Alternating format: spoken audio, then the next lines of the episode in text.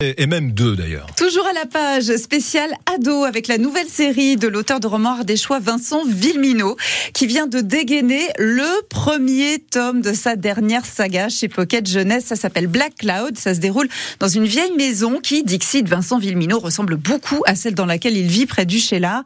Une maison dans la forêt où, euh, dans son roman, vit un trio de frangins. Léo, Jacques et Polo, 17, 12 et 7 ans au compteur, seuls avec leur père car ils sont orphelins de mère matin, ils se réveillent et le jour ne s'est pas levé. Un nuage noir recouvre leur montagne et le monde entier. Et ce sont leurs aventures dans ce monde amputé de soleil que l'on suit. Une nuit perpétuelle qui transforme les hommes, les animaux et les végétaux. On est au, au début de printemps.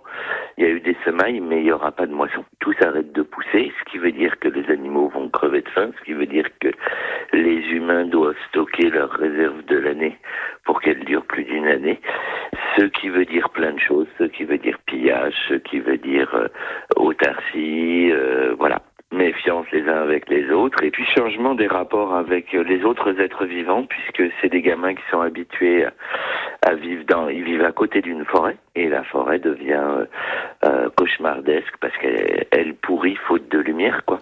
Et cette terrible histoire nous est racontée par Léo, qu'on surnomme langue fourchue, euh, car, et c'est un problème, Léo ment, il pipote, il balade, il embrouille tout le monde, c'est presque un art chez lui.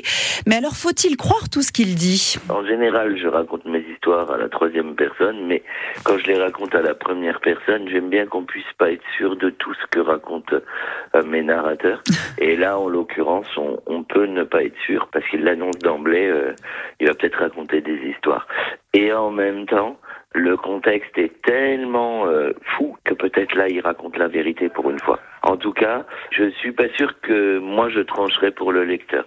Alors évidemment, dans ce monde de survie, on explore les rapports de la fratrie, les rapports avec les autres gamins aussi, notamment des filles, et les rapports avec les parents.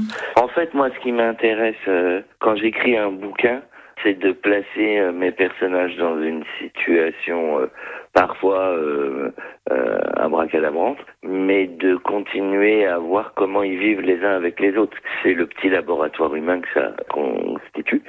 Et là, en l'occurrence, c'est trois frangins qui se retrouvent très rapidement privés de leurs parents. Et entre eux, c'est à la fois très tendre, plutôt drôle. Moi, l'effet que me font souvent les fratries, c'est-à-dire un, monde où, chacun se connaît tellement qu'on est capable d'un humour féroce, d'une tendresse euh, euh, sans trop de pudeur aussi à, certains moments.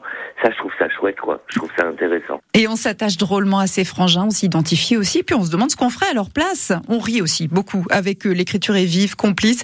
Les aventures nous happent et sont complétées de très belles planches illustrées de Julien Martinière. Black Cloud de l'Ardéchois Vincent Villeminot est paru chez Pocket Jeunesse, disponible en librairie. Il est recommandé à partir de 11 ou 12 ans et sans limite d'âge. Voilà pourquoi on vous l'offre tout de suite au 04 75 40 10 10. Et vous savez ce qu'on va faire. Merci.